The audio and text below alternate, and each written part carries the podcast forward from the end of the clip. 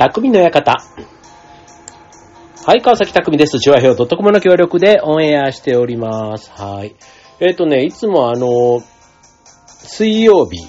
の夜というか24時、だから木曜日の0時がこちらの番組ね、えっ、と、オンエアということで、えっ、と、それに合わせてま収録することが多いんですけど、まあ今ね、あの、平日が9月にある舞台公演の稽古で割と、あの、平日の夜はね、あの、出ずっぱりというか、で、続いていまして、なかなかね、あの、以前だったら、朝に収録とかね、早朝というかね、仕事行く前に収録したりとか、あと帰ってきてから収録とかね、まあそういうのがあったんですけど、最近ね、ちょっと朝もね、そういうことで、あの、帰るのが遅くなる。ということは寝るのが遅くなる。朝はゆっくりしたい。で、で、あと夜は夜で時間がないみたいなところで、最近はね、週末に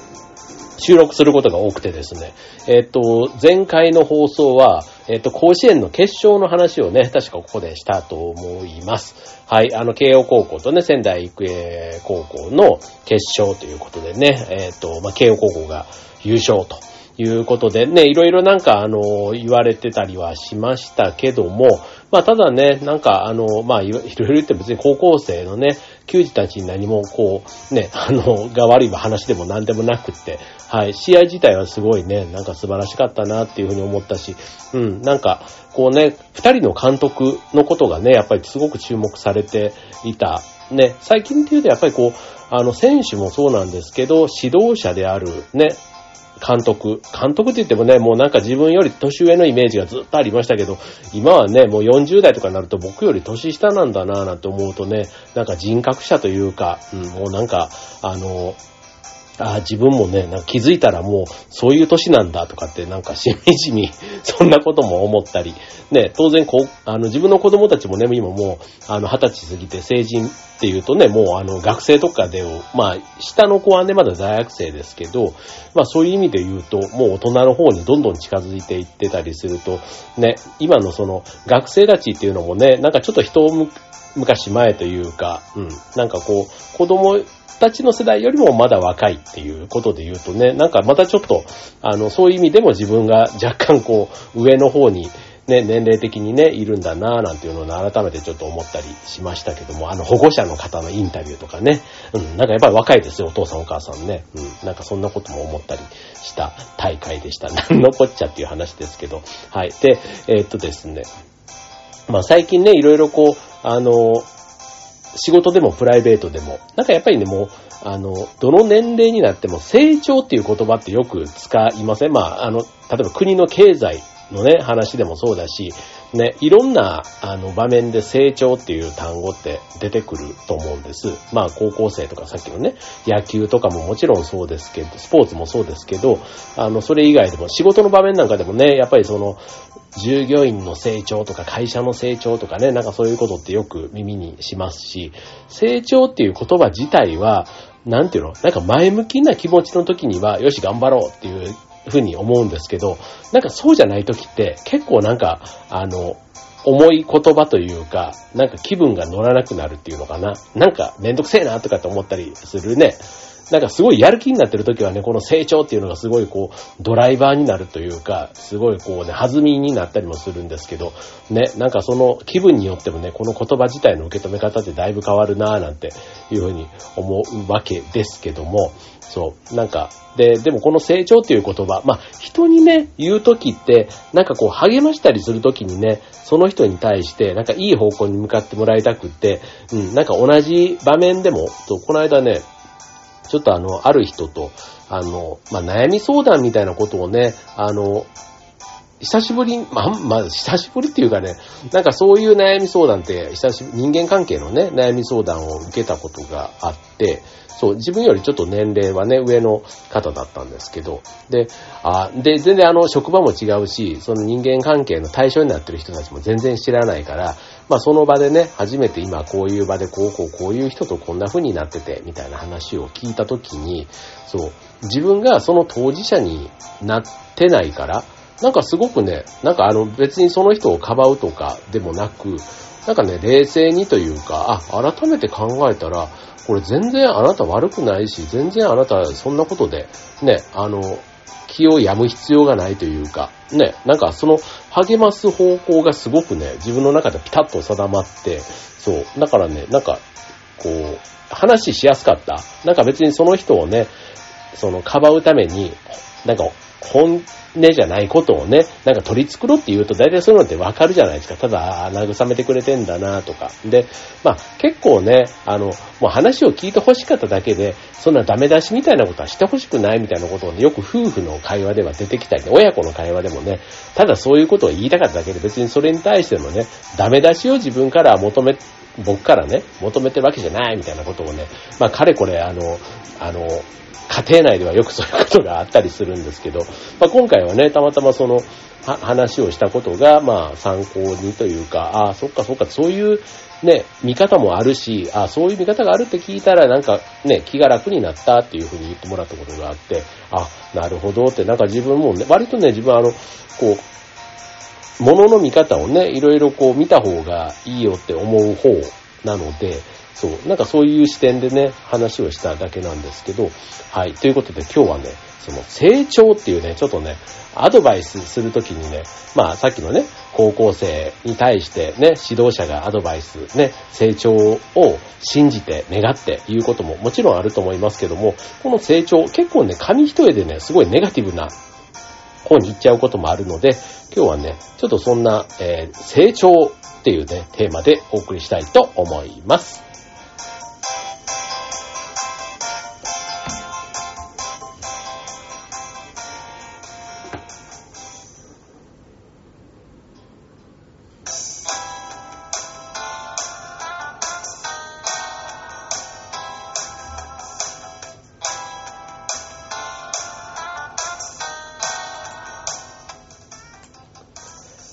はい。ということで今日のテーマは成長ということで、まあ成長できる人とできない人みたいなね、ちょっとそんな視点であの話しすると分かりやすいかななんて思いましたけども、あの、まあ、別にね、これあの成長できる人が良くって、できない人が悪いではなくって、結構あの習慣としてうん、なんかこういうことをしてると、意外と自分でね、自分の成長にブレーキをかけてることがあるよ、みたいなね。まあそういう視点で、えっ、ー、と今日話ができたらなと思います。まあ自分のね、習慣にこんなことあるんじゃないの？っていうのをね、振り返ってもらって、あんまりね、これをね、人から言われると、なんか何クソとかそんなことないとかね、なんか言われる人によって結構そういう風に思っちゃったりすることもあると思うんです。うん、だから素直にね、言われた、この人のアドバイスだったら素直に聞けるとかね、なんかそういう人が言ってくれたら、あ、言ってくれてありがとうっていうとこまで行くと思うんですけど、なんかね、まあ人にもよるとこかなと思いますが、はい、まあ今これをね、聞いてくださってる方も、言う立場にある人も言えば言われる立場の人もどっちもあると思います。人間ね、僕だってそうです。あの言うこともあれば言われることもあるので、まあその時にね、同じことを言われても、まあ、できたらね、なんかポジティブにというか、ね、受け止めて、ね、えー、行きたいなっていうふうに思うので、はい、まずあの、できる人とできない人っていうふうにね、成長、あ、成長に要はつなげられる人とつなげられない、まあそういう視点で聞いてもらえたらなと思います。はい、まず一つ目、えー、ありがとうが多い人ができる人。逆に、すみませんが多い人ができない人ということでね、これね、口癖みたいなところがあるかもしれませんけど、うん。なんかあの、指導された時にね、あの、すいませんっていうのはまあまあまあ、それはそれでいいと思うんですけど、最後にありがとうございまして締められると、なんか言った人も、あ、言ってよかったなっていうふうに思うとこってあると思うんですよね。で、すいませんって言った時に、なんか、あの、なんだろう、これまたね、その人によると思います。でもすいませんって言って、なんか、別にそれが、その先にありがとうの気持ちがあるのか、とりあえずこの人には言っとかないと、後がめんどくせえからなんのすいませんだけの人もいたりするけども、これ成長できないっていうことで言うと、そこで止めちゃうともったいないと思うんですよね。まあ、これね、なんか言ってくる人って別にあの、自分のね、こう、なんかむしゃくしゃして言うとかね、八つ当たりで別に言ってるわけじゃなくって、まあ、いろんな意味で、まあ、成長のことをね、願ってっていう人もその中にはいるでしょうし、ただのうさばらしみたいにして言ってる人もいると思うんだけども、ただそこをすみませんじゃなくて、ありがとうっていうレベルまで持っていけたら、もしかしたらそれは自分にとっての身にもなるし、結果ね、なんかその後の人間関係なんかもね、ちょっと変わるかもしれないなっていう、ね、そんな風に思います。はい、次、失敗した時。はい、えー、できる人は次に活かします。できない人は後悔し続ける。ね、これはね、あの、あれですね、もう本当になんか、成功者の人みたいなところをイメージするといいと思うんですけど、ね、何でもあの人間失敗ばっかりしてますよ。人生ね。ね、失敗してる中で、まあ、次にね、どう活かせるかみたいなところを前向きに、やっぱりここもね、やっぱり前向きみたいなとこってあるんですよね。うん。だから、もう一旦ね、失敗してくよくよせずに、そこは忘れてしまおうみたいなね。なんかそういうところが、あの、大事かもしれません。はい。というね、まあ失敗した時のね、まあ、ただね、失敗した時にも、あの、後悔というか反省はね、ちょっとした方がいいかな、みたいなのもあると思うんです。失敗してももういいや、とかもう次は、みたいなね。なんかそれをね、あの、周りの人が見た時に、こいつ全然反省してねえじゃん、みたいな。なんか周りがね、例えば、その失敗に対してすごいフォローしてくれたのに、その人はね、何もなんか反省もせずに、ね、してると、なんか周りも気分が悪いわけですから、うん。だから、まあ、その失敗を繰り返さないっていうね、ことももちろんね、自分自身では大事だけども、うん。なんか、その時にね、周りがどうなったかみたいなね、なんかそんなこともね、考えてみてもいいかなと。そういう意味の次に活かすって大事かなと思いますね。はい。続いて3つ目。はい。えー、何かを始める時です。はい、えー、成長できる人、好奇心が旺盛です。できない人は何事にも無関心と。ね。これあの、なんか仕事とかでね、やるときに、ね、言われたこと以上のことを自分で想像力を働かせて、好奇心いっぱいに向き合ったときに、なんか違うアイデアが出てきたりね、することもあると思うんですよね。逆に成長につながらない人は言われたことしかしない。まあ何事にも無関心というね、言葉でね、言うと、ね、どんな、ね、面白い仕事を逆にね、えー、もらったとしても、結局それ以上に何か膨らませたりすることができないというとこかなと思います。はい、続いて、ピンチはチャンス。成長できる人。ピンチに向き合い方ですね。で、ピンチはピンチのままっていうのができない人ということで、はい。なんかね、この辺ももうあの、うーん、どうだろう。なんか、性格なんだろうな、これってね。って思います。はい。なんか、ピンチの時、ね、まあ、いろいろピンチはあるんですけど、あの、死には、死にはしないというかね、なんかそんな風に思っちゃうとこはありますね。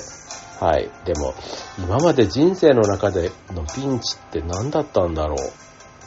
ね。なんか、なんかありましたよ。その時その時は、すごいこう、テンパってというかね、追い詰められてとか、ありましたけど、うん、なんか終わってみて、あの時はこうだったから今もそのピンチの時の影響が引きずってこうなってるなんていうのはほぼほぼないですよね。うん、ね。まあ、かといってね、別にピンチを全部チャンスにできたかっていうとね、そんなことはないですけど、ただ、なんかそのピンチの時に救ってくれた人とかね、なんかで、あとは自分がそこで踏ん張った火事場の底力を出せたとかね、なんか自分の可能性になんかこう一歩、こうね、こう一皮向けた感があったり、新しい出会いとかがね、そこにあったとかね、結構そういうのもチャンスのうちかな、なんていうふうに思いますね。はい、続いて5つ目。えー新しいことに対してということで、まあ、成長できる人、新しいことにチャレンジします。できない人は変化を嫌う。うーん、これはね、またありますね。周りでもっていうかよくあるあるだし、自分自身が、そのね、できない人の方になってることもあるかなっていう気というか、うん。よくね、こう変革と伝統とかね、その伝統を、まあ要は伝統って昔からのね、うん、にそれをこう変革、変えることに、ね、なんかそれはこのまでの伝統とか歴史とかあるんだから、みたいなところは割と自分も好きだったりするんですよね。だから、そう、うん。かといって、あた、そこに新しいことを入れる。ね、例えば SNS だとか、ああいう情報のね、なんか発信の仕方とかは当然あの、ね、20年前、30年前とは全然違うわけですから、ね、古いものの良さを、ね、温故知新じゃないですけどね、そういうことを、やる上でも、新しいものも取り入れながら、ね、なんか、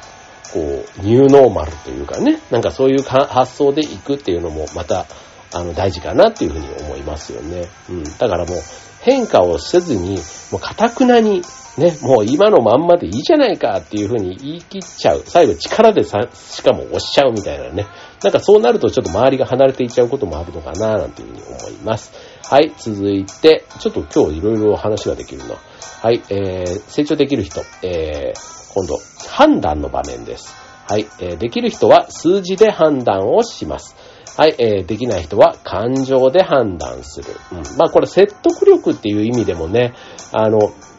相手を説得するっていう風に考えたときに、感情論は感覚だけだからなかなかすり合わないんですよね。5人いたら5人の感覚、みんな違いますから。ただ数字っていうよりどころで持っていくと、まあそれはそれで一つ前に進められる。うん。し、根拠としては分かりやすいっていうところはあるかなと思いますね。まあ、そっちの方になるべくね、あの、感情論でぐちゃぐちゃってなる前に、うん、ちょっとそういった、あの、一歩引いて、ね、あの、定量的にというかね、できる数字を使ってみるなんていうふうに、頭を切り替えられる人っていうふうに言った方がいいかもしれません。はい。問題解決っていうところがいいかな。うん。はい。で、続きまして、えー、何かね、知らない時の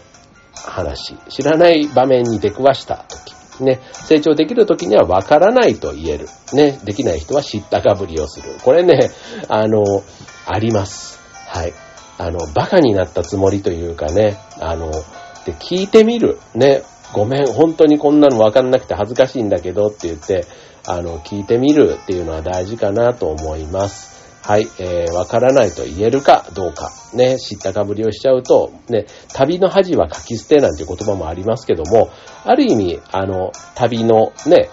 恥と同じで、その場でね、なんかそういうふうに一歩を踏み出す、行動してみる、わからないと言ってみたことで、またさらにね、自分の知識が深まって、ね、その後の仕事がやりやすくなったり、あ、この人そういうことはちゃんと聞いてくれる、聞く人なんだっていうふうに思われることも、なんか次へのね、なんか周りが変わるきっかけになるかもしれません。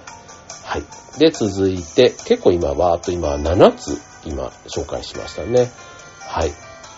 えー、この没頭っていうこと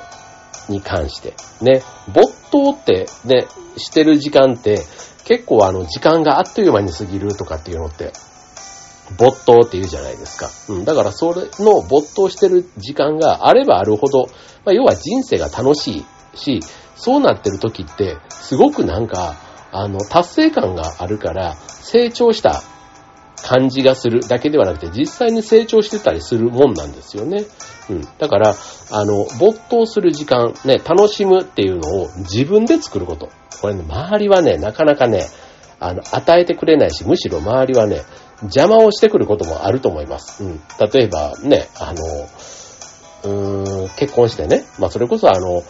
奥さんがいて、僕の場合だったらね、奥さんがいてとか、ね、子供ができたとかね、いろいろこう環境の変化があったりすると、自分が没頭したいことになかなか没頭できない。ね、子育てとかね、そういうので時間を取られるけども、そこも含めてどう楽しむかっていうことでね、うん。だから、ね、よくあの、ね、自分の場合も、ね、このラジオもそうだし、劇団の活動もそうだし、ね、蜂蜜の活動も、それいろいろね、ちょっとやってはいるんですけども、そこに集中するために、それ以外のこともね、なんかやっぱりね、楽しむっていう発想、うん、で、そこに逆にあ楽しんでやると、やっぱり成長に、全部がうまくいって成長につながってる感じがするし、で、あと逆に、悪口とかね、陰口みたいなところでなんか文句ばっかり言ってるとね、なんかね、味方がどんどん少なくなって、うん、なんか、まあ、自分の足も引っ張られる感じがするっていうのかな。うん。だからなんか自分が楽しむだけじゃなくて、周りもどう楽しませるか、みたいなことを考えてる方が、あの、自分もうまくいくし、周りもうまくいくし、結果的に成長みたいなところにつながっていくのかな、なんていうふうに思います。はい。で、えー、じゃあ今日最後、ね、えー、何かを始めるときの気持ちです。はい、成長できる人、まずやってみる。うん。できない人、責任を恐れ何もしない。まあこれさっきのね、変化みたいなとこにもちょっと近いかもしれませんね。まあとにかくやってみようみたいなね。うん。なんかやってみて、ね。なんかこの辺もね、まあちょっとあの、やっってみる必要性とかね、なんかな、とにかく何でもかんでもね、やろうって話でもないと思うんですけども、ただ、面白いな、ただ、なんか自分の中で理由、言い訳を、でね、時間がないとか忙しいとか、ね、お金がかかるとかつって、あの、やらないことって割とあると思うんですけども、まあそれをね、あえてやってみる。ね、興味があるんだったらやってみるっていうのってすごく、あの、結果、ね、うまくいってもうか、うまくいかなかったも、さっきのね、失敗したとしても、やら、やった後悔とやらない後悔っていうのっていうのちょっと近いかもしれませんけども、まあ、やって後悔の方を選んでみるっていうね、またそこもちょっと楽観的というか、なんか今日ね、結構キーワードが楽観的とか前向きとか楽しむとかね、結構そういうことが大事なのかななんていう話になってきましたね、成長する時には。うん。だから成長って、ね、なんかこう丁寧にね、やると、まあ確かにね、あの、方向性というか、ね、決めて、なんかそれこそ闇雲にね、栄養と太陽の光とでね、植物がきれいに育つわけではないので、ある程度ね、植物とか何でもそうですけど、成長させるときには、道筋だとか、あと育て方、ね、丁寧な育て方みたいなとことか、で、ある程度ちょっと工夫しながらやっていくと、ね、えっ、ー、と、効率よく、ね、正しい方向に成長させられるっていうところがありますので、まあそこはそこで大事なんですけども、ただ、どっかでね、ちょっとあんまりそこに、こう、力を入れすぎるとというか、気を使いすぎると、なんかね、こう、例えばね、子供の成長のためにっていうので、じゃあ教育ママみたいなね、なんかそういうスタイルがいいのかっていうと、あながちそうでもなくって、そう、なんかちょっとね、あの、自由度がある方が、子供の成長に、さらに自分で考えるきっかけとかね、なんかそういうことにもつながるので、うん、なんかね、あんまりこう管理しすぎないみたいなところが、ね、また大事なポイントなのかもしれませんね。その管理者とかね、親、リーダーとかそういう立場にある人からすると、そのね、えー、下の人、ね、後輩とか、えー、あと子供とか、ね、成長を考えるときには、そんな、あの、ことをイメージしながら接すると良いのかもしれません。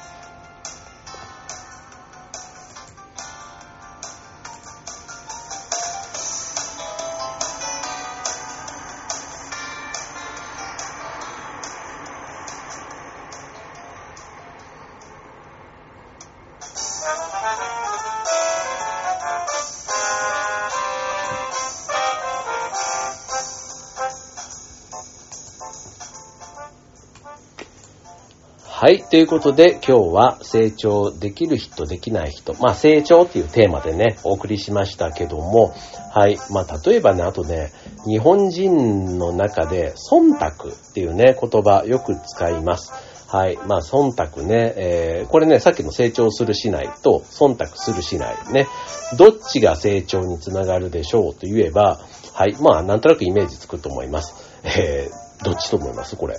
でも意外と迷う人いるのかな？うん。忖度しない方が、えー、成長につながるというふうに言われています。はい。まあ、忖度しない。まあ、要は忖度、あの、することが悪いわけではなくて、忖度しかしない。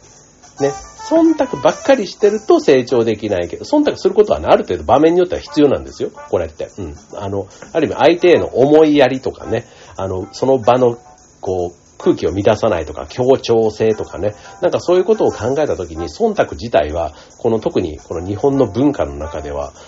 ね、非常に大事な、こう、スキルというか、気遣い、心遣い、思いやりのようなところかなと思うんですけども、ただ、忖度ばっかりしてると成長できない。一方で忖度しない。時にはズバッと言うみたいなね。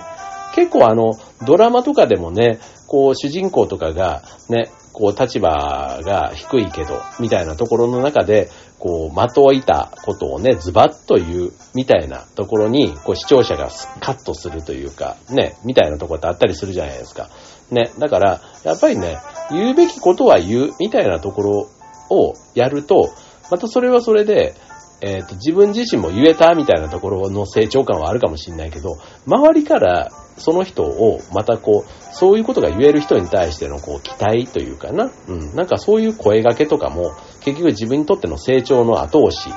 エネルギーになることがありますので、うん、まあ忖度しないっていう、しないことでね、周りに敵ばっかり作ったりね、こう傷つけたりするようなことにはならないようにしてほしいんですけど、まあただね、まあ、自分の成長、周りの成長のことを考えたときに、忖度しない行動っていうのもね、一つポイントになるということで、ね、今日の、えー、匠の方、このあたりで締めくくりたいかなと思います。はい、もうね、えっ、ー、と、ちょうどコロナになって1ヶ月半ぐらいという、まあ回復してね、1ヶ月ぐらい経つとね、もう本当にね、もう全然なんか影響がなくなってスッキリした感じがあるんですけど、はい、なんかね、まだ、まだやっぱりね、巷ではね、流行ってるような話も聞きますので、はい、もうね、夏もいよいよもう、ね、今週でもう8月も終わりです。もうあの新学期がね、今週から始まっ、ね、9月からじゃなくてね、8月末からね、夏休みが始まる、ね、夏がだからちょっとね、短くなってるのかな？ね、なんかね、そんな、えっと、こう8月のね、最終週が24時間テレビがあって、その翌日がね、新学期みたいなのっていうのがなんかもう最近のあまあ、昔はだったらね、この31日がもしね、24時間テレビだったら9月1日がね、新学期っていうのももちろんあったわけですけども、はい、なんか、あの、時代だなぁなんて思いながら、はい、明日新学期、あ明日というか今今日ね、これ今日日曜日なんですよ、実はね。なんですけど、はい、今週から新学期が始まった方もね、まあ、新学期は新学期で、あの、ね、さっきの成長できるできないで言うと、ね、どの気持ちで臨むかっていうのがすごく大事だと思いますよ。ね、新しい楽器をチャレンジと思うのか、あ、夏休みが終わっちゃうって思うだけで、ね、って思っちゃうと、そこは成長にはつながらないというところなので、はい、まあ、いろいろね、そういう変化があった時こそ、ね、前向きな気持ち、楽観的に、あとは楽しんでっていうね、この今日は3つのこっちのキーワードの方がいいかもしれないな。はい、ということで、えー元気に楽しくお過ごしください。はい、ということで今週の匠の館、ここまで。バイバーイ。